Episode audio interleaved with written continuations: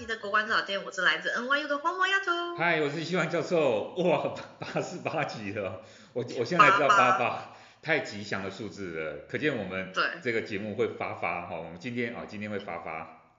对，可惜不是在八八节的时候录这一集，不然就真的很巧。很巧哦，我们可以，不过我今天可以去买彩券，说不定我们八八，我们发发，我们今天是第八十八集。对，希望听到观众朋友也今天运气是好的，运气是好的，发发啦。对啊，所以说，哎，这周黄毛丫头还还好吗？过得都还顺利吗？还行，我今天，呃，今天其实这周也是安然无恙的度过，然 后就是 非常顺利的、快乐的度过。呃，可是我觉得我最近是确实是比较喜欢一个人哎，我觉得有时候人就是会这样，就是你有一阵子会可能会喜欢跟朋友聚。可是有一阵子又会特别想要一个人，哦，你说独处这样，嗯，对对对对对，我我发现我会有个周期，就是我有个周期会是，嗯、呃，可能别人找我都很乐意出门，然后也会很开心的出门，然后如果那阵子我很想跟别人出门，但是刚好也没有什么约的话，我就会比较说，哦，怎么会没有约？就可能自己心里小失落啊这样子。可是如果我一旦进入那个，嗯、呃，就需要独处的阶段，就是不管有就是有约的话会。觉得哦，好吧，可能还是会去，但是没有约的时候是会开心的，就是反而就是觉得哦，太好了，就是就是不需要去外面，然后不需要去跟人人类互动，就是可以自己一个人享受跟自己的时光，嗯、就是有时候我会需要这样的时间，所以我觉得我最近是进入到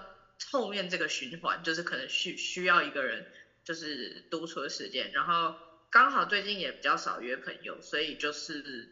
也觉得蛮好的，因为像我今天是算是短久违的跟朋友出门，就是我就跟我朋友今天也是蛮健康的行程，也是做我平常不会做的事情，就是我们从我们学校是大概在呃就是纽约它是这样，纽约在它曼哈顿它是呃就是南越南边的街的那个数字越小，就是可能是一二三四五六七八，对对，它是用数字来分，对。对，然后你越往上数字越大，所以比如说一百多那就可能是。呃，曼哈顿就是南纽约市的北部这样，嗯，然后对，然后我们今天就只，我们学校是在八街嘛，就大概是蛮下面的，对，就下城那个地方，然后下城，我们就从下城一路路走走走走走到中城，然后再从中城走到上城的中央公园，对。对，已经走到走到一百一百一百一十多街，从八街走到一百一十多街。不是，那你们你们是你是白天早上的时候，还是什么中午下午，还是你是什么时候去？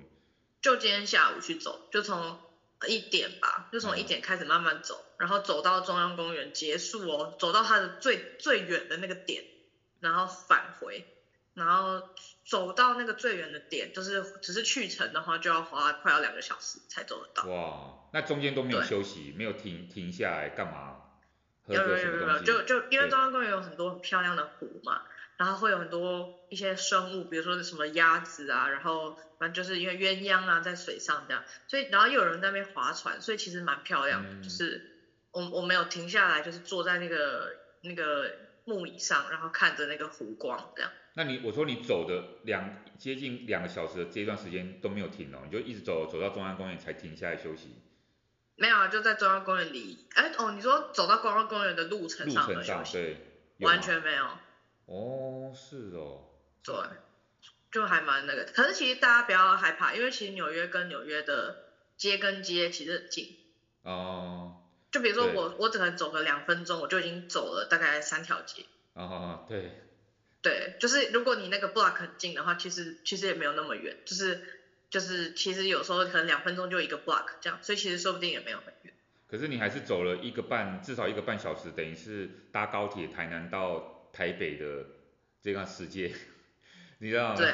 所以也是也是蛮久的。然后你你们就这样一直走走，然后边走边聊天，还是没有？你们就一直走，你也其实也没力气，太喘了，也没也没办法聊天，就这样一直走。不会，因为都平面的路，所以就基本上就像散步那样。你就我就从八街，然后慢慢的从学校的景色，然后慢慢切换到嗯、呃、我来的这段路程，就是以前坐地铁吧，都会直接到学校。所以你就不知道说哦，原来十四街、二十几街、三十几街、四十几几街的景色是这样，哦、对对对，就越往上，然后越越越走走走走走，哎，就其实比想象中快，很快就走到了。因为其实中央公园很大，就是它是横跨六十街到一百一十多街，哦，它非常大，非常大，它对它非常大，就是你要绕你要绕中央公园是非常可怕的一件事情，因为它很大，嗯、所以基本上它的最南边跟最北边是差了大概五十几条街，哦，对对，对，所以其实呃，我觉得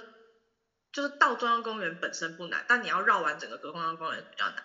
对对。哇，听起来是蛮蛮好的行程，而且其实我觉得在国外，特别是纽约，它都让人家有一个 fantasy，你知道有个幻想，因为它它代表很多很多很多元、很浪漫，还有很多，当然也有很糟的，很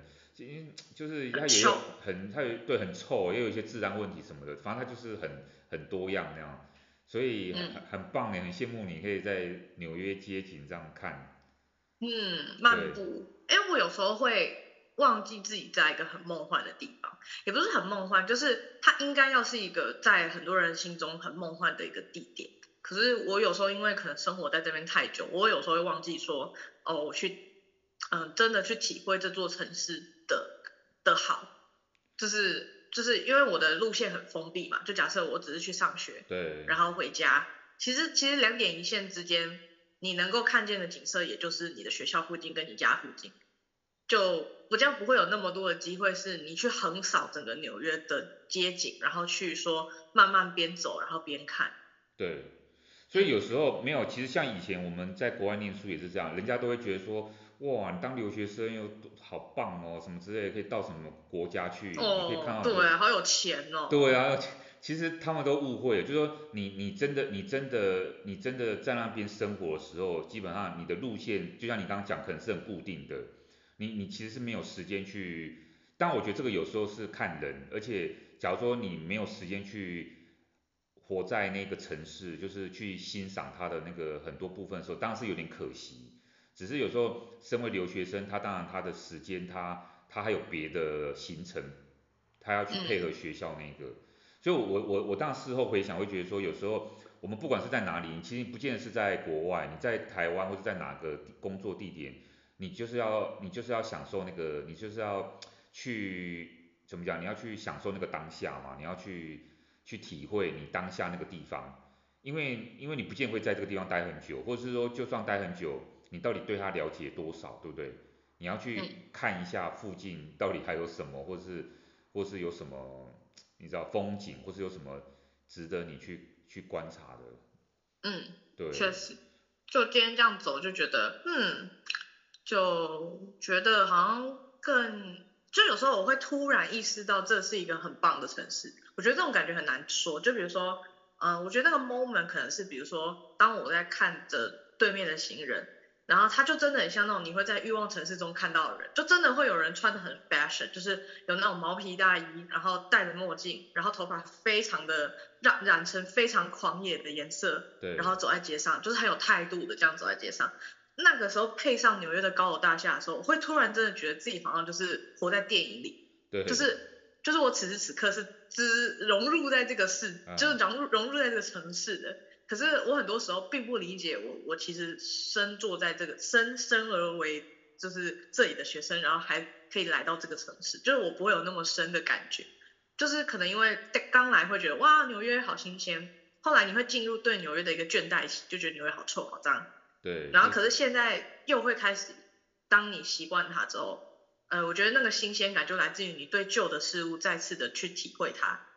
就是才会有新鲜感。因为老实说，你你过去在节目分享的大部分是 纽约的负面的那个，假如我们统整 归纳的话，就是你会提到说你你你遭受到一些，你你好像有一些你朋友或是你有看到被歧视、被抢劫啊，对，骚扰或是。总是有一些流浪汉什么在那些，但是一个一个城市本来就是有它负面的，嗯、但是你你比如说你这一次走路，你有发现其实有一些纽大部或者说大部分纽约人其实是都蛮和善和善的啦，对不对？会会对你笑，会有对你有笑容啊，或是你去买个咖啡，其实他们应该应该还是还是会跟你问好嘛，至少对。嗯嗯。所以对。嗯，我觉得。不知道哎、欸，就我会觉得有时候，嗯，可能因为太习惯了，然后你知道就不太会想要去再多了解，因为你觉得哦，我看到的这些就已经是我了解的全面，直到你真的有这个机会也好，然后你可能就真的去实际的去走过这座城市，才会发现，哎，其实它没有我想象中的这种不好，它可能也有它很漂亮的地方，它有它很迷人的点，然后它街上的这些路人啊，这些这些场景，还有他们组合在一起的那种感觉，其实是这个座城市的一个不同面向的展现。可是很大很很多时候，身为留学生，嗯、呃，来到这个新的城市，你在习惯它的这个过程，你可能对于它的解读就只有单一的感觉。对对，而且你所以我觉得我今天就是有别的感觉。而且你很多地方都还没有走过啦，你还没有真的探索纽约。其实你真的，我说用走的话，你平常都搭地铁啊，你现在如果真的要走的话，还是有很多地方可以去。对，你就会意识到说，哎，其实，呃，就比如说你平常在地底下经过的那些街，哦，原来它在地面上长这个样子。我觉得我们羡慕你的还有一个地方是说，你可以在纽约用走的到一个地方。其实在，在台湾有一些地方，它的人行道，它是我们我们最近好像呃台北市啊，或是哪里也是也是有在检讨这个问题。哎，好像就是不久之前，是不是我们我们被什么评选为我们是最恐怖、最危险的地方，就是因为我们那个人行道。基本上，这个我们台湾的很很多时候，当然有有一些比较有规划的地方不算，可是我们以大部分来讲，真的你要走到人行道上面，没有被车撞到，真的是万万幸，对不对？就是你根本没有人行道走，我基本上都是走到马路上的。假如说有机会的话，对啊，所以我是我是跟那个机车车道是走同一条线。嗯，这对，所以说，我我我我觉得这超明显的，我以前从来不觉得台湾的人行道有任何问题，直到我来到纽约，嗯，就是我意识到台湾的路人是真的没有什么路权诶，对，就是就是就是，我不知道大家平常在自己住家附近有没有注意到，你你就算有白线哈，那白线内部也不是给你走的啊，那个白线内部都被停满了车，对，你被迫你被迫要。就是走在那个白线的边缘或者边缘外，对，然后然后你的车道就是在那个白线之外，然后你就跟着那个车，你那些车也只能尽全力的闪你，他们也不能做些什么，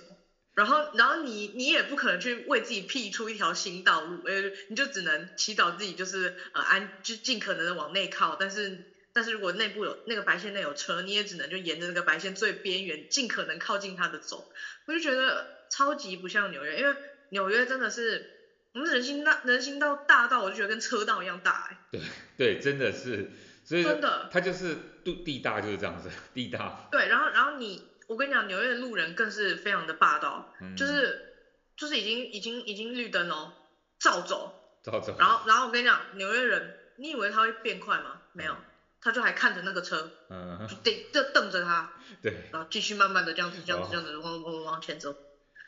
对，有一些台湾人，我我觉得非常嚣张啊。对，因为我们现在都，我我现在也这样。我呃，你现在也这样。我们现在都有，我们现在新的法则就是车子一定要让，一定要让行人，否则就要被开罚了，也是有，我们也是有在改改变。只是我刚我刚回国的时候很很没办法适应，是我走在人行道上，居然对向有脚踏车跟摩托车从我从我这边这样开过来，我在人行道上面，对面是这样车跟那个脚踏车，我是在校园那，我还在校园附近。我就真的，我我想说，这不是人走的，然后你怎么脚踏车也上来，而且还是逆向，然后跟摩摩托车也是，我真的，嗯、我真我真的有冲动要跟他们讲说，这个真的不是，不是，这就不是，这是人走，你怎么你们怎么会在，我这我这我想要把他阻阻挡下来，跟他们讲，检举他，不是检举他，要跟他们讲说，教育他，这你是不是走错地方？我想要问他们这个问题，所以。嗯可是没有，后来你就你就发现到都习惯了，其实其实都这样啊，对，因为大家都为了、嗯、为了方便，没办法。真的，而且我们现在已经就对于自己的路权有自信到，你知道，就比如说我们那时候去西班牙，然后在西班牙的时候，就是也是会有，就是那个车是绿灯嘛，那个那个红绿灯变绿的，然后我朋友就说，New Yorker 就是给他这样走下去，不是你要被撞是不是？没有，就是就是他们就会开玩笑说、哦、New Yorker 这种时候就冲了。对对，就是就是红灯绿灯对我来说就是参考，就是我要走，我就是要往前，哎对，对，你就是要让我，不然你撞我，好，啊、你有种就撞我，可以可以，啊对啊对啊对，但就纽约人就是很敢，就是他觉得你真的就是不敢撞，哎，那确实纽约的车看到行人都非常害怕，你知道那种他们害怕的程度是，明明他他已经绿灯哦，他其实可以右转。啊可是那个前面有一个红绿，有一个有一个人行，有一个那个斑马线。对。然后那个路人要走不走，跟你讲，那台车就是非常有耐心的等着那个路人做决定。对对，对。他就他就他就他就明明这是他的路，这也是他的路权嘛，嗯、没有，那他就他就那个司机就这样子停在那个路中央，然后就这样看着那个行人，希望他赶快下决定。对，对。你要往前，你要你要违规的往前也可以，你要停在原地让我转弯，我非常感激，就是那种真的是。感激涕零到一个不行，我就觉得说，哇，你看那纽约的那个那个热驾驶人已经被训练到他们怕到怕到不行哎。对，不过你讲到这个，我再我再我再插插一个故事，就是以前我在在德国的时候啊，有一次开会的时候，然后几个学者他们就在他们就在开这个玩玩笑，那我们就在我们就在一个十字路口上面，然后有红绿灯这样子，而且是在校园哦，基本上是没有什么车，应该这样讲，但是还是有一个红绿灯这样哦。然后呢，他们他们就他们就是发就是他们有些有些老师从美国来的，有些是从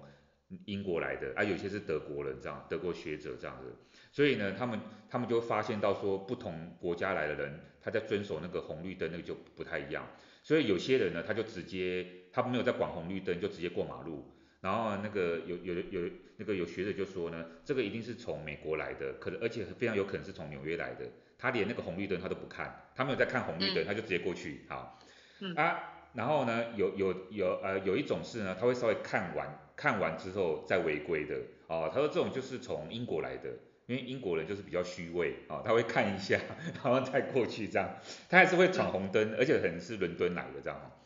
啊，所以说伦敦也不代表整个英国这样，啊，最后呢，他们会发现到说有一个人还继续站在那边等红绿灯的，他说那个一定是德国人，国人 他。可是呢，德国人我不我不知道有没有讲过这故事。德国人他他有时候他他特别在一个情况之下，他一定会遵守那个法律或是那个红绿灯的那个什么情况之下呢？就是他发现到说旁边有小朋友在或婴儿，或是任何年纪比较小的 kids，就是小朋友，因为呢他不想要做坏的示范，他们一定要让小朋友知道说，就是过马路做什么事情就要守法。所以他不想要因为这样去带坏小朋友，他们有这种概念这样子。当然，当然有时候，对，当然有时候不见得真的旁边有小朋友，因为因为你不知道哪时候小朋友会从哪边看到，所以说他就隐隐约约就制约自己，就假装旁边可能会有小朋友在看到大人，万一他要模仿他的坏行为的话，他会觉得说啊这样不好不好，我不要让小朋友这么小就就就学到坏榜样这样，对。嗯所以好感人哦。对啊，你说这个是一个笑话嘛，也不是一个笑话，但他们可能会被人家笑说他们很傻。比如说我们以前听过什么黑格尔啊，还是谁，他就康德啊，他们就是他们一生当中他们走的路径就是几点几分都是走固定的路径。嗯。就他们有这种很奇怪的一种，就是几点就一定要做什么事情，然后然后一定会在哪边出现，这个是每天都会固定，他绝对不会走另外一条路线的。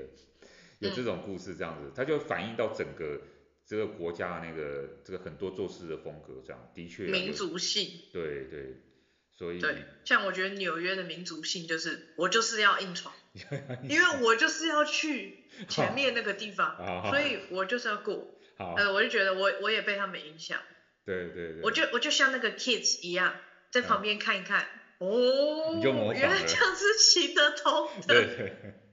是啊，所以说，呃，这个很很自由一个地方，很。对，一个确实，确实，对啊，然后我我觉得我这我这一周应该这样讲，我这一周我们我们其实是十三号就下礼拜一要开学了，寒假等整个正式结束了，要开始进入到地狱的时候了，地地狱的时间又准备开始哦，就是下礼拜这样子，大家又要开始正式的忙碌，只是我们我们寒寒假当然也没有也没有也没有闲着。所以说，我们有时候我都会，我都会觉得说，哇，真的还好有这个寒假哦，不然的话，真的你还要再教课，很多事情你会做不了，包括你就是要做研究啊，然后赶文章啊，或是，或者是我现在比较忙，我现在有时候就必须要去台北接待一些外宾，然后像我刚刚私底下跟你聊的，就是我发现到说这一段时间真的很多人对台湾很有兴趣，或者说很关心目前的两岸局势，所以这一段时间真的。接了很多的外宾，包括上一周又一个美国的卡内基那一个智库哈，卡内基智库他的一个学者来，他其实是这个人很有趣，他是澳洲雪梨的本来的研究员，后来他没有解释，不知道什么原因，他可能被挖角吧，挖到美国华府的一个很有名的卡内基的一个一个智库这样子，所以他就特地受到外交部，我们台湾外交部的邀请，就来台湾跟一些智库学者啊来做讨论，所以诶一样就上一周跟我们做一个讨论。其实他们问的问题都差不多，就他们关心的问题都差不多哦，就是包括，比如说这个台湾最近的兵役改革啊，台湾现在两岸情势啊，我们有什么看法？我们觉得说，是不是真的会有一个什么统一的时间表？我们会不会很害怕这个东西？还有就是说，之前裴洛西来了，那如果接下来麦卡锡就是新的这个众议院的国会议长如果来的话，我们会怎么准备？以及对于呃澳洲可能在协防这什么安全啊，有什么意见啊？反正就问得很广泛，然后我们大家做一个交流这样。就是这一这个是上这一周有一个外宾，然后下一周又有，下一周啊下下周下下周是日本团又要来，日本很重量级的一些学者啊，他们其实都跟政府部门有有一些接触，所以他们诶也也是要了解一下我们的状况。啊啊有日有日本团，还有韩国的学者也是下下周，啊都要都要来啊跟我们做交流啊，所以我就觉得哇这个人，这真的是你就觉得说疫情开放之后有有果然有这么大影响，所以可见在以前疫情之前，不然当然可能最近局势比较比较比较多元一点，所以可能在疫情之前本来就有这么多人常常就是飞来台湾，然后我们也当然也常常会去飞去不同的国家。然后来去做这个做这个交流，我我我觉得这个好像好像收获还蛮蛮多的这样子，到至少到目前为止这样子。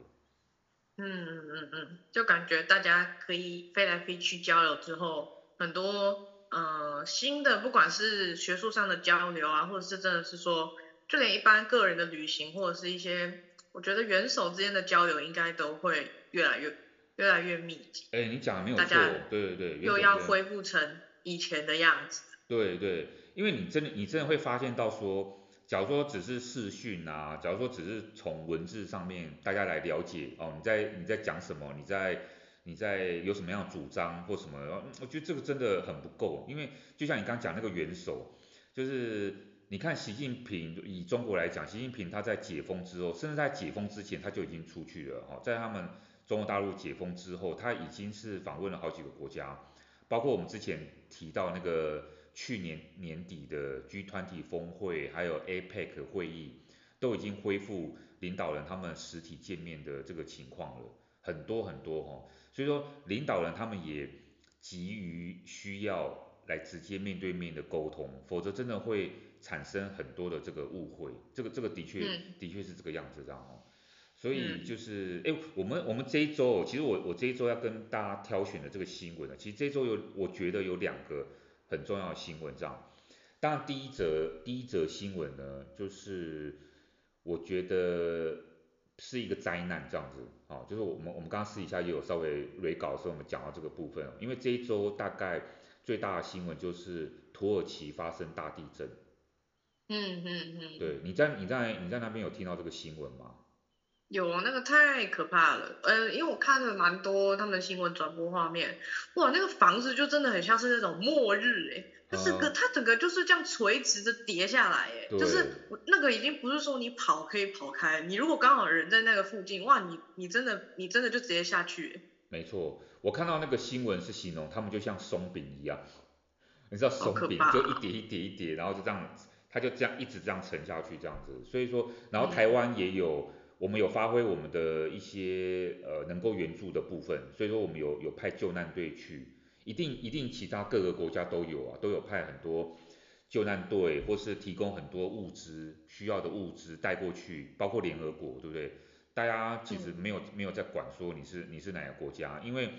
因为我们在九二一大地震的时候，或是你看哦，以前中国大陆在四川汶川大地震，还有就是。之前我们讲到日本，日本那个核这个海啸的问题，导致于整个整个核电厂这些部分，其实其实都是都是我我我们已经没有再分国，就是说你到底是哪一个国家，大家在这个时时刻，基本上是能够互相帮忙就互相帮忙，就尽量摒摒除啊，摒除原来的成见。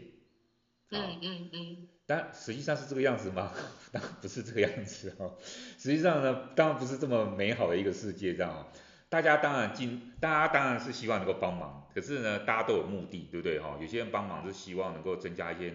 附加价值啊，增加一些能见度；有一些是希望透过这个东西，呃，当然也也是也是做一些回馈。可是更有一，你会发现到说这一次土耳其的这个地震里面呢，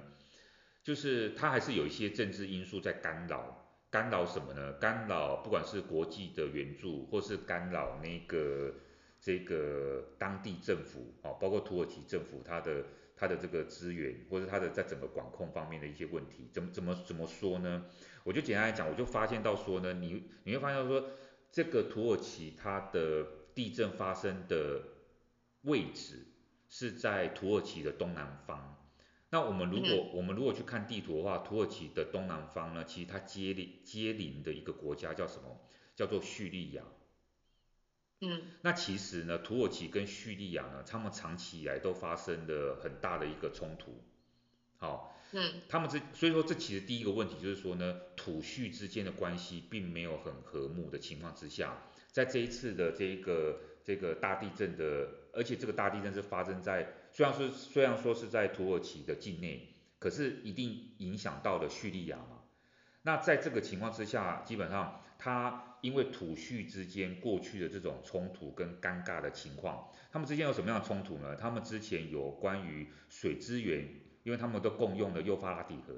水资源呢就影响到了这个水库，他们对于水资源的争夺哦有一些不同的一些意见这样子哦，但因为要分这个资源这样，还有就是说这个库德族的问题，因为我们知道说库德族呢基本上。他是原本他一一开始是有点是反叛、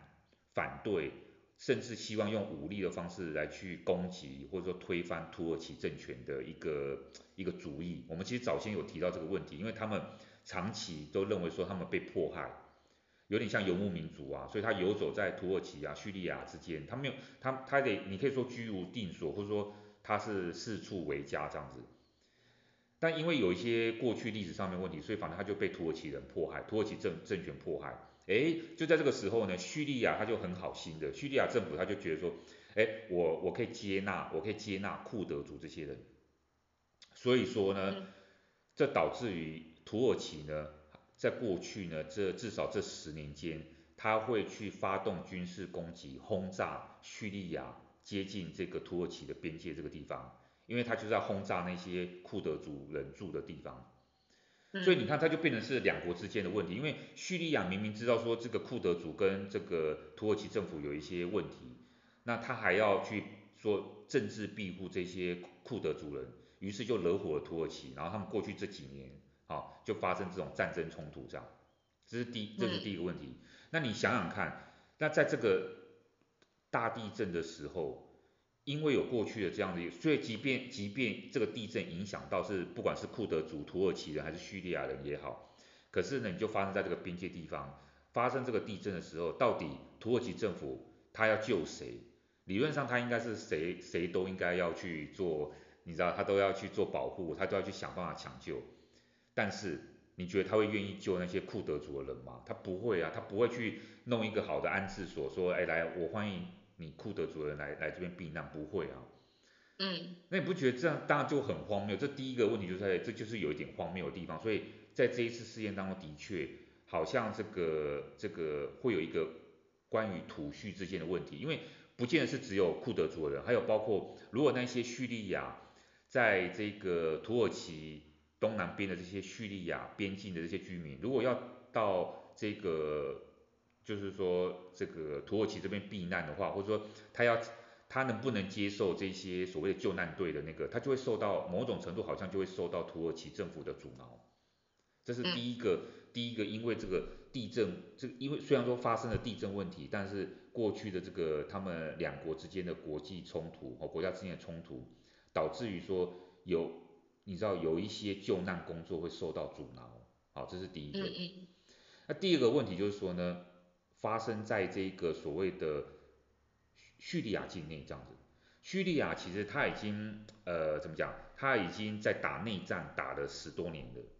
那叙利亚这个他这个内战的部分，就让这一次因为地震的关系哦，国际上要去支援他，就变得非常的复杂这样。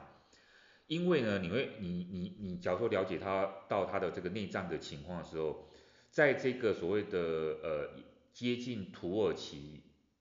东南部的这些地方，就我们刚刚讲这个边界地方，其实是由反政府的武装部队他们实际控制的。好，那。反政府武装部队呢，它是跟这个国内的主要的这个政权呢，它叫做这个阿萨德政权。阿萨德政权是控制在比较市中心、人口比较富裕的地方。所以说呢，对于这个叙利亚的这个现在目前掌权的这个阿萨德政权来讲，他就会觉得说，那些接近这个这一次地震边缘的那些人呢，都是所谓的反叛军的人民，这样或反叛军控制的人。他就不愿意去开放这些人呢，跑到比较富裕的地方，或是跑到比较市中心的地方来去做避难。那在无形当中就等于是把那些比较接近在地震核心、接近土耳其边缘的那一些，呃，好像看起来是反叛军，怎么讲？他控制那些人呢，就是锁在那个地方了。那我们刚刚讲到第一个第一个点是土耳其跟叙利亚又本来又有边境的这些冲突。所以你知道那一些接近这次受到这个地震最严重的这些居民的人哦，即便是包括反抗军这样哈，可是这个这个这些人就基本上无形当中他就被他就被限制住在某一个固定的地方了，就基本上好像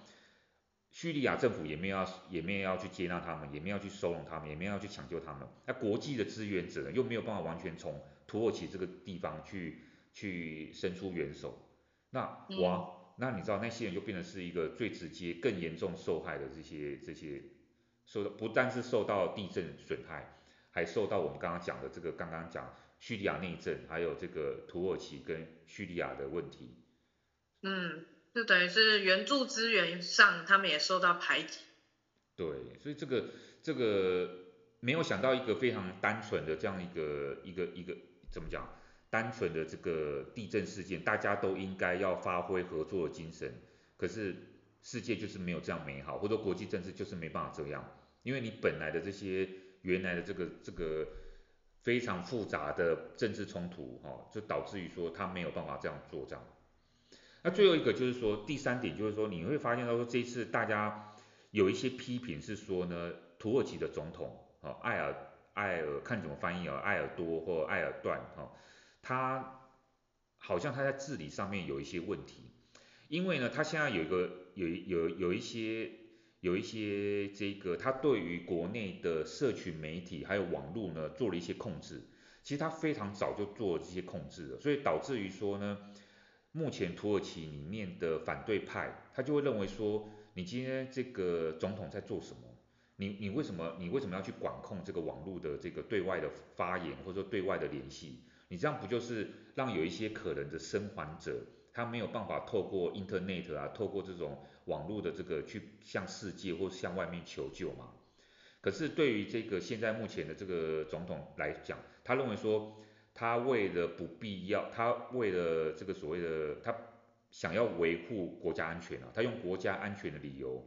让这个所谓的通讯掌握在这个政府的这个手上，他不要让。他其实就是顾忌到，比如说外国势力的的渗入啊，比如说或是库德族啊什么之类，他就是怕有一些恐怖分子，哦，对于整个目前的这个国内情势上产生这些这个骚动或什么这个颠覆的这个问题，所以他就控制了这个网络。啊，另外一个呢，他其实也考虑到说呢，他们五月又要进行连任的，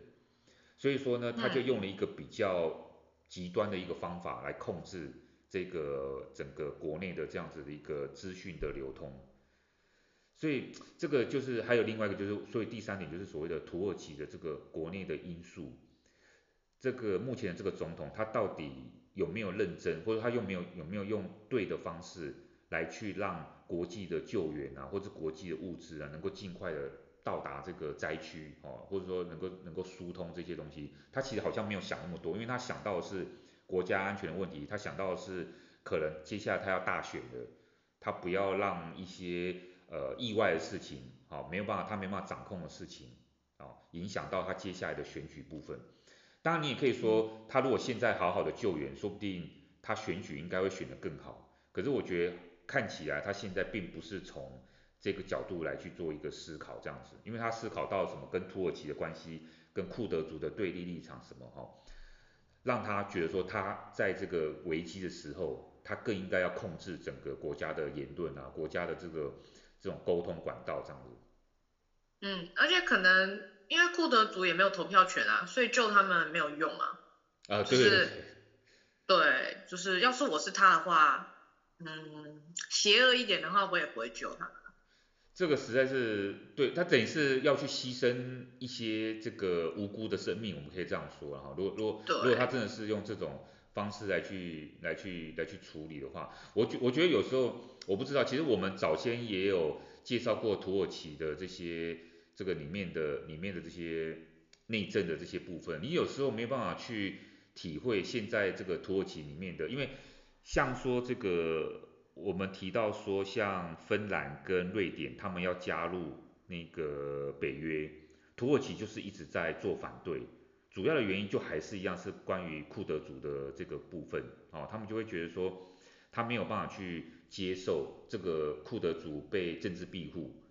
那他就连带影响到，像我们刚刚讲的这个，像这个土耳其总统，他就会想到说，叙利亚这个难民，我也我我们也也不是我们要照顾的部分，哦，他就会有这样子的一个想法。那我觉得他就是没有一视同仁嘛，他就是会用一个比较政治的角度来去处理他现在救灾的部分，哦，甚至他可能会想说，到底哪一边的，到底现在这个边境地区是不是我必须要照顾的部分？因为他可能不是我的票源区嘛，他可能。他可能这样想啊，他可能他就不去做一个比较积极的这个回应，我我不知道，或者是说纯粹就是现在这个总统就是无能哦，他就是没有办法好好的进行救灾的这个工作。嗯，或是资源有限吧。我如果资源有限的话，我应该会集中救助资源到可以投票给我的选区，然后不会投我的，没办法投我的这些库德族，他也不是我国民。对，那我干嘛？我好像也不需要去救他们，因为他们的生命与我无关。对，另外还有个与我的政治生涯无关。对，对，另外还有个重要一点就是说呢，其实这个大家就发现到一个问题，就是说，其实这个这个现任这个总统呢，埃尔多安哈、哦，他早早就在十年前了，我这次才有点久，二零一二年的时候呢，他就颁布了一个叫什么这个国家地震战略跟什么行动计划。用这个计划呢，他希望在二零二三年之前呢，就把整个的这个土耳其啊，就是有一些主要的防灾措施啊，什么什么，这些全部都可以完成。就没有想到呢，到这个今年初为止，发现到说他这个当初十年前的这个计划只执行了不到六成的这样子的一个进度，所以有很多的这个资金啊都中断了。呃，很多的这些法律条文啊都没有真正的去落实哦，所以说他当初想要做的这些防灾的这个计划，好像就没有没有完完全全做，所以这时候就有人去质疑说，到底他用他把这个经费花去哪里了？他是不是用来做自己？就会不会有一些贪污腐败的这些东西，让这些资金不翼而飞？所以说导致于说这一次的救灾工作呢，诶，你看他十年前已经花了很详细的这个计划再去做安排，结果。这次救灾看起来还是哩哩啦啦啊，还是有很多的问题出现。那些钱啊，那些人力啊，那些救灾措施，你到底做了哪些东西？你到底做去哪里了？嗯，都没有，就是就这样子。都嗯，那可能贪污啊。对，所以说就是说，就是在对于这个国家来讲，就是说很多你现在看到的这个，当然我们现在不是完全。就是说，这现在好像不是一个很好时机，说我们去检讨它。我因为我们我们是站在外面的角度嘛，对我们来讲，对应该说对他们来讲最重要就是赶快去救灾。那对我们来讲，但我们看到很多复杂的层面，我们才可以，我们好像平心，我们就是对我们来讲，好像你知道这跟我们没有那么直接关系，所以我们在这边很用很冷静的方式来去做检讨。可是的确你会发现到说很多的这些救灾的这个东西，它都是你现在马上就应该，或者说。你在做你在做政策的那一刻，就应该要好好去把它落实下去，不要等到今天突然发生了一个很大的灾难的时候，你又在那边检讨说，哎，为什么当初我们都没有去检，我们都没有去落实说，哎，把那些老旧的屋子啊，做一些什么什么检查，或者你知道做一些重新的规范啊等等之类的限制，你为什么要让那些老旧的公寓继续在那边存在或什么？嗯，不是这个就很早问题吗？你就你不能在灾难当下才要做这个事。那这个不是只有土耳其，这个很多国家，包括我们台湾，不是我们每次发生的不一定是地震，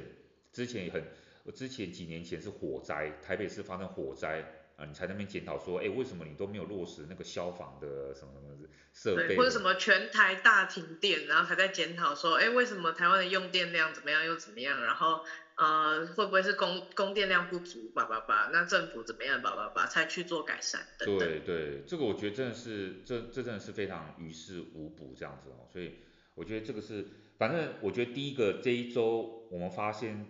发这个世界上发生这个国际新闻最大的一个问题就是说，这个土耳其的这个赈灾，我们希望说能够赶快让国际的这个援助能够有效的，呃，那个让这个事情能够赶快落幕，然后拯救更多的生还者，对不对？我说第一个时间是很重要的。那在这个之外，我们发现到说，其实它的确还是存在了一些政治问题，特别是刚好这个。发生地震的地点是在土耳其跟叙利亚的边界，所以说过去的一些问题哦，我们刚刚提到的，就让这个救灾问题的变得更复杂。好，这个第第一个新闻我们想要跟大家来分享的。第二个呢，我觉得这一周更重要，其实几乎都在同一个时间点，因为这个地震是在土耳其清土耳其六号清晨的时候发生。那第二个国际新闻是在发生在美国，是在美国周二时间七号的时候。美国总统拜登呢，发表了他就职以来的，好，他任职以来的第二次的国情咨文演说。嗯，这个国情咨文演说呢，它其实是基本上已经成为一个惯例了，就是说美国总统，美国历几乎是历年来的总统呢，他本来一开始都是最早时候是用书面的方式，你知道，他必须又呃，他必须总身为一个总统。你要跟国会，也就是代表民意的这个机构，就是众议院跟所谓的参议院跟众议院这两院合起来一起，身为一个总统，美国总统，你要对整个的这个国会来做一个报告，报告说你的过去这一年的施政状况啊，然后呃你做了哪些事情，你的预算花在哪里，以及接下来这一年你打算怎么做，其实它有点像是一个统整的这个报告。向人民负责，这样，即便他不是一个什么内阁制，总统他没有，他不像总理哈，他必须要向国会报告。可是，在美国来讲，他宪法里面有规定到说，呃，你还是要跟你身为一个总统，你只是一个执行单位，你是一个幕僚单位，好，就在他宪法规定里面，你要应该跟全人民来做一个全国性的演说，这样。一开始呢，都是用这种我们叫做书面的形式来跟国会报告，好，在美国。是到了一九一三年的时候呢，有一个很有名，我们都知道叫乌卓威尔森这个人，后来他不就是那个这个他他等于是我们当代的这个什么当代政治学的这个公共行政的这个这个创立者，这样应该这样说哈，乌卓威尔森这个人啊，也是一个非常著名的学者，他呢从他一九一三年开始的时候担任这个美国第二十八任总统开始，他才开始。亲自到国会跟这些国会议员来做报告，并且寻求这个国会里面议员的支持，因为他的这个很多的预算法案呢，还是需要国这个白宫的一些年度施政的报告啊，这些预算啊，都还是需要国会的通过支持啊。好，所以说从那个乌佐威尔森开始，就像我们现在看到的，每一届总统他都会站在那个国会的议事殿堂里面呢，跟大家报告说，我们这次。的过去的施政的状况跟未来的施政那个，希望大家可以支持这样。所以美国总统拜登他就在这个礼拜二的晚上，他跟过去的总统都一样哦，他第二次啊，因为他上一次去年的时候已经发表过一次这个国情咨文，我们叫做国情咨文，叫 State of the Union 哦，我们翻译成叫国情咨文。去年的时候第一次他报告的时候呢，那时候刚好怎么样，发生了俄乌战争。所以说呢，他就那那一次的重点完全就是跟乌俄战争啊、俄乌战争都有关系的，几乎全篇都是在去强调啊，美国要怎么样去支持乌克兰啊等等之类的。这一次呢，他回到了呃过去总统的惯例，就是说这一次的国情咨文基本上主要的重点都是在所谓的经济复苏上面，好，他去跟大家报告。他他跟大家报告呢，这次这次有一个比较麻烦的地方是，今年的这个国会是共和党来做绝对多数的掌握了哈，就特别是在众议院，当然参议院是民主党掌握没错，只是民主党多一票而已。主要还是在落在众议院哦，众议院还是比较比较是人民的声音的所在哈，所以说众议院这次是由共和党来这个控制，而且也新产生出了所谓的共和党的这个这个主席嘛哈，这个这个等于是立法院议长这样子，这是这个第一，他就等于是第一次在共和党为多数的这个国会里面来做演讲，在这个演讲当中呢，他。你知道他当然还是希望能够说服大家哦，特别是说服这些共和党的议员，说服民主党议员说，在我拜登任内的过去这一段，我做了这些行政这些政策啊，已经成功的让美国的经济复苏，而且呢，自创下了很多的记录，包括我们又重新让这个就业率啊达达到多少的程度，我们又创造了多少的就业机会。我们又让这个每个月的通膨持续，通货膨胀的数字怎么样持续的下降这样哈，所以你会发现到说他这一次的国情咨文里面呢，外交的部分就讲比较少，他几乎百分之八十的部分都在讲说他做了什么，让美国经济怎么样强大，然后呢，他还去呼吁共和党的朋友说，我们这一次，我们我们我们上一届既然能够共同努力。让我们的国家再次伟大哦，能够让我们这经济复苏，没有理由这一次是由共和党来掌握国会多数，那我们不能够继续合作的。所以，我们既然过去已经共同努力了，这一届我们就应该具更有理由要共同努力，向我们的人民发出一个讯息，是说我们不是两党内斗，我们是，我们不是为了斗争而斗争，也不是为了掌权而掌权，也不是为了冲突而冲突。我们会一起合作.然后重振什么美国精神？那你知道共和党有什么反应吗？不要。共和党呢，后面就他拜登在演讲的后面呢，坐了两个人，一个是那个副总统贺锦丽坐在后面，因为他是名义上的，他是名义上的参议院的议长啊，名义上的哈。然后呢，另外一个是众议院的议长，就是这个麦卡锡，哈，他坐在后面。共和党的，你就会发现到说，每次拜登讲完之后呢，那个贺锦丽就会拍手这样，啊，可是呢，那个 那个那个麦卡锡呢，他都不拍手，他就是面无表情坐在后面这样。嗯。那另一方面呢是呢，拜登每次讲完这些，哦，我们到底又做，我们这次这个政过去几年我们又做了什么样什么然后，让什么人民怎么样，然后又让经济复苏什么，然后下面的那个那个共和党的那个议员就在那边讲说，liar。不什么，他就是说你是骗子，好幼稚、哦，真的，他就他们就在那下面吹嘘，就嘘，就在那边嘘他，好坏好坏哦。对，这个这个基本上只有在英国国会的这个辩论的时候你才会看到这样。好命哦，对，真的。所以呢，共和党根本不吃他这一套，他们就跟他没有要跟拜登合作，他们也没有要那个，他们就觉得说你拜登都在胡说八道，你都在骗我们，我们哪有经济变得很好？因为共和党他的他的一个一个中他的一个中心的诉求，他跟人民讲就是说，美国人民你不要被拜登政府骗了，他们都是一些左派分子，你知道吗？因为左派分子他就是告诉你说，我们现在就是要加税，然后我们把这些税呢拿来去做健保，我们来去做什么社会福利，然后让你的生活过得更好。然后共和党人就是跟你讲说，你们不要被他们骗了，他们都是那些左派的人。左派的人只会从你的荷包里面拿更多的钱，可是实际上呢，你你的生活没有过得更好，因为你越来越穷了啊。然后呢，他们把这些政治啊弄了一团糟，那个政策什么健保都弄了一团乱，你的生活并没有过得更好，你反而是过得更穷。所以拜托，所以说你们不要被他们骗了，你们下一次投票要投我们共和党，让我们共和党的总统能够再次当选。我们我们就会减少赋税，我们就不会一直去给你课税这样，所以他的诉求大概是这样。所以美国就一直就是一个左左派跟右派政党，就是等于是民主党跟共和党，他们一直不断的在在在争取选民的认同也好，或者说互相指责的这个过程这样。哦，然后我觉得，我觉得其实没有必要这样诶，有这么严重吗？有严重到需要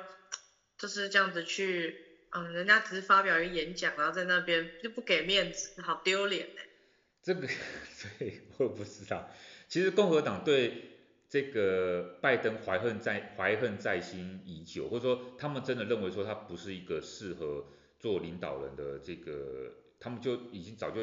是这样对他有这样一个形象。不是说共和党人都觉得说之前的川普做的有多好，而是他们真的很不喜欢这个像拜登这样。一直标榜啊这些，因为我觉得很多共和党人、共和党人真的对这种比较左派思想、比较民主党人就是那种社会福利的这种思想，他们真的很很厌恶，抵触，对，很抵触这样。更不用讲了，他们对拜登的一些外交的一个做法，他们觉得说拜登还是对中国太软弱了哦，他们觉得说拜登你还是在屈就，在配合。这个所谓的中国的很多，或者说这些威权国家啊，比如说对俄罗斯啊这些来讲，你还是不够强硬等等之类的。更不用讲说，我们上一周不是才提到一个非常热门的新闻新闻嘛？那时候就是所谓的间谍气球的一个事件嘛。这个间谍气球事件就刚好发生在拜登他要做国情咨文演讲的前一刻。所以说，我们就在大家就在期待啊，你拜登在国情咨文的时候，会不会特别用一些比较强硬的这个立场来去指责中国的部分？啊，所以共和党人当然也是在也是在期待这个，在看说你到底会怎么样去回应。在这一次的国情咨文里面呢，拜登他并没有花太多篇幅，假如整个整个的个稿子里面来看的话，他没有花太多篇幅来提到中国。这样说实在，他更没有提到气球事件。就是他没有直接提到说这个气球事件怎么样怎么样，他没有他没有直接提到这样。可是呢，他的确有在他的这个演讲的尾声的时候，他表达了一些比较看起来很强硬的态度，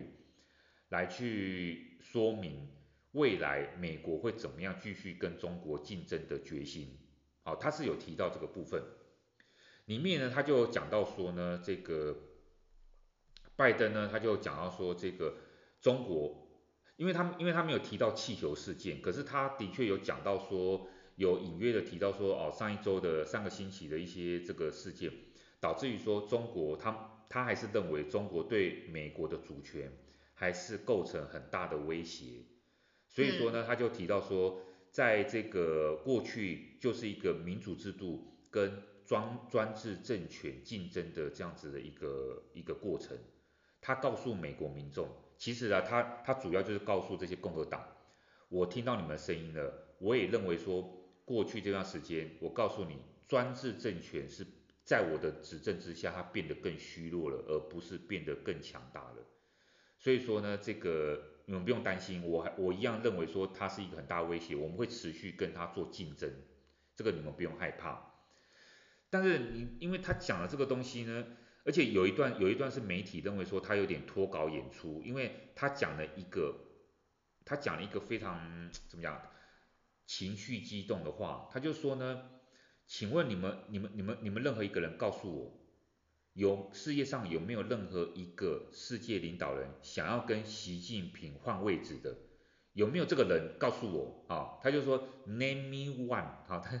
他用英文叫 name me one 哦，就是 name 就是。姓名那个字嘛，做动词用，naming one。他说，naming one world leader who would want to change places with 习近平。然后他一直重复说，naming one，告诉我有没有任何一个人。那时候我在听到这句话的时候，我就说，因为他就说到，他说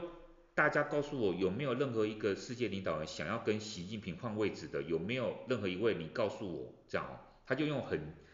激动的这种这种这种情绪来讲的时候。我其实第一时间我听不懂他在讲什么，什什么叫做有没有人想要跟习近平换位置？嗯，什么意思？对，就什么意思？那后来我后来事后你才知道说，哦，原来他要讲的是说，像习近平这种专制集权的领导人，谁会想要去？没有人，他的意思是说，没有人会想要去跟跟习近平换位置，因为他太专制了，而且这个专制政权是变得越来越虚弱了。你知道吗？Oh. 事后我看很多观那个观察家，美国观察家，他们说，他们第一时间根本不知道拜登想要表达什么，他们我也没有很懂，他们没办法理解，他是说，他们会觉得说有啊，还是有很多人想要跟习近平换位置啊，因为这个中国那么强大啊，然后他可以跟你美国对抗，然后你在你拜登的领导之下，特别是当然是共和党的很多观察家认为说，在你拜登领导之下，他怎么会越来越虚弱，他越来越强大吧，对不对？因为他应该很高兴有一个这么虚弱、年纪这么大的一个拜登啊，然后呢，而且有时候拜登都不知道在讲什么。曾经拜登还闹一个笑话，就是他不是他转身要跟人家握手，然后他在跟空气握手，然后没有，发现后面没有人，然后拜登还要握手，这样，就是你几乎已经被人家认为说你是一个年纪太大、老年痴呆的一个人，或者甚至精神有异常的人。我身为一个习近平，我对抗你，我觉得太好了，我真的是觉得这个，而且你可能马上就要下台，你还不见得连任成功了。啊，我习近平还可以连任第三届，请问世界上有没有任何一个人想要跟习近平换位置的呢？很多人，他可能对很多观察家来讲，我就不知道说你到底习近平想要表达的是什么这样。所以说他这样一个呼吁根本没有引起一些共和党认为说，哇，你习近平，哇，你真的习近平真的好会呛虾哦，你真的很棒，你真的会跟跟中国，你你真的还有胆胆识跟跟习近平来去那个，没有没有人，大家都傻眼，觉得说你拜登在讲什么？嗯，我也听不懂，一开始没有听得懂，我想说什么意思？为什么要为什么要谁为什么不跟他换？为什么没有人愿意跟他换？我我然后我想我本来想说什么意思，所以他的意思是说没有人愿意去接替他，因为因为他很讨人厌，还是还是什么？对，就是、因为这个政权很烂吗？这个是一个威权政权，大家都很不喜欢吗？嗯、所以大家只喜欢，大家只想要跟你拜登换位置，大家只想要民主国家吗？嗯，嗯，不是很懂，一开始会有点不太懂。不不管怎么样，我们是我们是肯定他这样讲，就是说。我们的确不喜欢一个威权体制，而我们大家还是喜欢生长在民主的一个一个一个政权里面，这个的确是这个样子。但是呢，现在拜登这个演说呢，让很多人认为说，的确他在处理对外政策上面呢，会有一些会有一些问题，特别是共和党，我觉得他应该简单来讲，他并没有说服共和党的人认为说他是一个强硬的对中的立场的一个领导人，他没有他没有说服。更不用讲共和党人对他的经济表现，所谓的政经济政策表现，他没有被说服。所以我们得到一些结论，就是说，本来啦，本来我们上一周就讲到了，在这个国情之文之前，在这个气球，这个所谓的间谍气球之前，本来他这个拜登是要让他的外交部部长，也就是国务卿布林肯要到中国访问，所以他已经推迟了，哈，的确是这个样子。但是呢，在这次国情咨文里面呢，即便他态度这么强硬，可是他还是提到了说，继续未来他会跟中国竞争以外啊，他还是会去跟中国保持合作。也就是说，他并没有他并没有排除他要跟中国合作这个空间。这个对于共和的共和党的人来讲，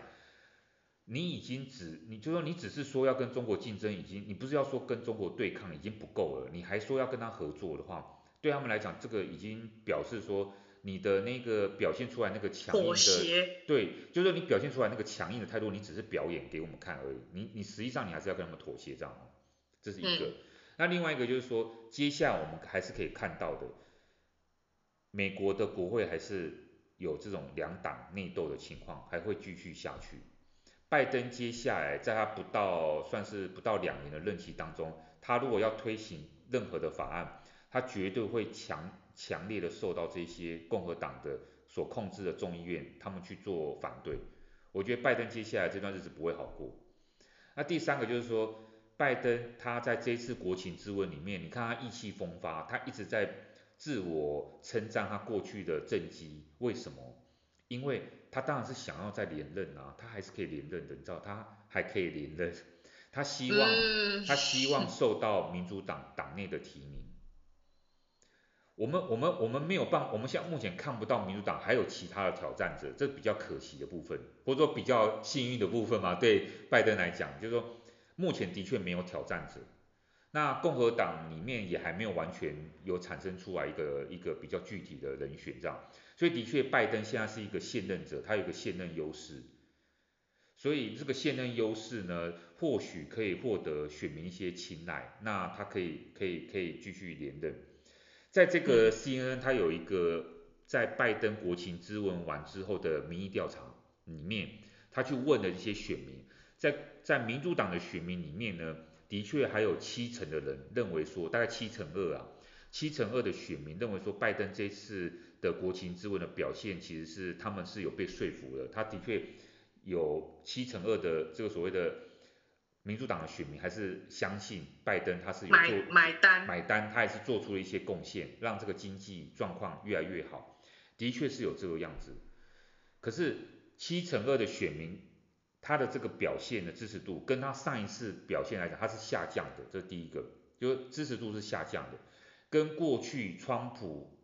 那个奥巴马或是布小布希这些同样在国情咨文的时候所受到的支持度来讲，拜登是最低的，拜登这一次是最低的，所以说其实大部分对他的，就说等于是美国选民，我觉得对他还是有观望的，还是有一些人甚至。不用讲，共和党的选民还是对他是表示出很大的疑惑的这样子吼，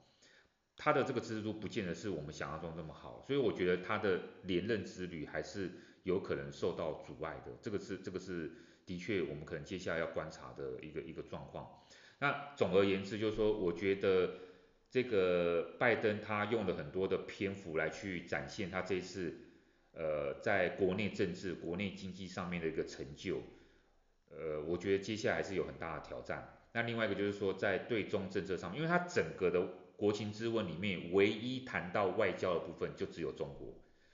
那接下来他何时会去派布林肯继续跟中国去谈判，甚至会不会有可能邀请习近平到美国来做国事访问？他们要谈什么？然后呢，会不会影响到这个拜登他所表现出来的对中这种比较强硬的立场？我我我觉得都都值得再继续做一些观察，这样。嗯，因为毕竟很多，就像共和党可能都觉得说，哦，那你就只会说，但是你没有实际做出一些，呃，强硬的事情让我看到。那假设他未来真的有幸邀请到习近平来去访问的话，那他们谈的内容、谈的方式跟谈的一个，呃，最后最后的结果，可能都会影响到共和党对于拜登的。就是你说会不会弥合他们之间的那个呃不满，或者是说让他们可能彼此的立场可以再更呃团结一点？我觉得这个是要观察，因为毕竟很多人都是觉得说拜登他的强硬有时候是呃当然是为了应付就是有些人的需求，但是其实他实际上他所采取的作为其实是还好，就是也没有到非常强硬，就是没有造成什么实际上的。呃，威吓或者是真的让中国觉得哇，这个领导人我们是惹不起还是什么样的？就是当然相相比川普那个时期的风格，大家应该有明显的感受到，就是嗯，民主党的总统总统跟我觉得共和党的总统，就是这两任这这近期很相近的这两任的作风是差的蛮多的。对。所以很多人可能共和党就不买单，尤其是就拿曾经沧海难为水，就是看到很很疯不的，很疯很可怕的。就会觉得说，哦，拜登真的是太稳了。对对对。嗯，所以就可能就像之后吧，就如果之后有更大的一个外交上的突破，甚至说可能再有更深一点的交流，再去看看拜登的实际作为跟他所说的话有没有符合或者是相违背，我觉得是比较重要的。因为我觉得说啦，大家就是领导人都会说，其实做才会看得出来这个领导人心中真正的想法，所以就还是要再观察。不过他没剩多少时间了，而且真的，我觉得现在共和党就是，我觉得他现在当然就是要说服大部分的选民，当然我看起来大家对中国的印象还是非常不好哦，有有很多的有很多问题，特别是对习近平的这样一个一个一个领导人，已经第进入第三任了，基本上他没有个任期限制的话，呃，我我觉得拜登好像还还是有很多地方需要努力这样。嗯嗯嗯，而且国内经济，你说美国经济复苏，可能很多人也还没有体会到说，哦，你的复苏到底是有多复苏？就是毕竟前前阵子通膨那么严重，很多人都觉得哪有我生活越来越难过，到底美国经济复苏在哪里？对。所以就是嗯，就是国内的这个问题跟外交上的问题，就是要看他之后可以怎么应对，因为毕竟他想要寻求连任嘛，那他就必定要让。我觉得至少让党内的人支持他，然后让共和党的人不要那么反对他，他才比较有可能有胜算。在在目前党内没有任何人可以跟他匹敌的这个状态下，他也有可能会成为下一届总统的那个呃，也是在竞争的那个人选中。所以我就觉得说，嗯，他这这几年剩下为数不多的时间，他能够做出什么样的一个突破呢？就是让我们拭目以待。对，对。那反正我们这周主要就是跟大家分享这个土耳其的事情嘛。那其实土耳其本身就是它有很多，它跟周边的国家也有一些政治上的一些 冲突。然后这些事情呢，其实已经把这个原本蛮呃单一性的这种你以为很单纯的一个天灾的问题，其实弄得非常的复杂。因为很多呃很多的那个人民，他可能只是因为他地理上没有那么靠近所谓的呃就是。就像叙利亚，它没有那么靠近它的市中心，它可能就不受到叙利亚的政府的一个援助。那像库德族，他在土耳其的，呃，他受到他受到的那些损损伤或者是一些一些需要援助的部分，也没有被土耳其政府重视。那这个问题就会变成说，他们变成是这种，呃，有点像天灾的这个援助上的一个孤儿，他们没有人去去给他们更多的一个帮助。那其实，在人道的部分来说，就是会让人蛮担忧的。那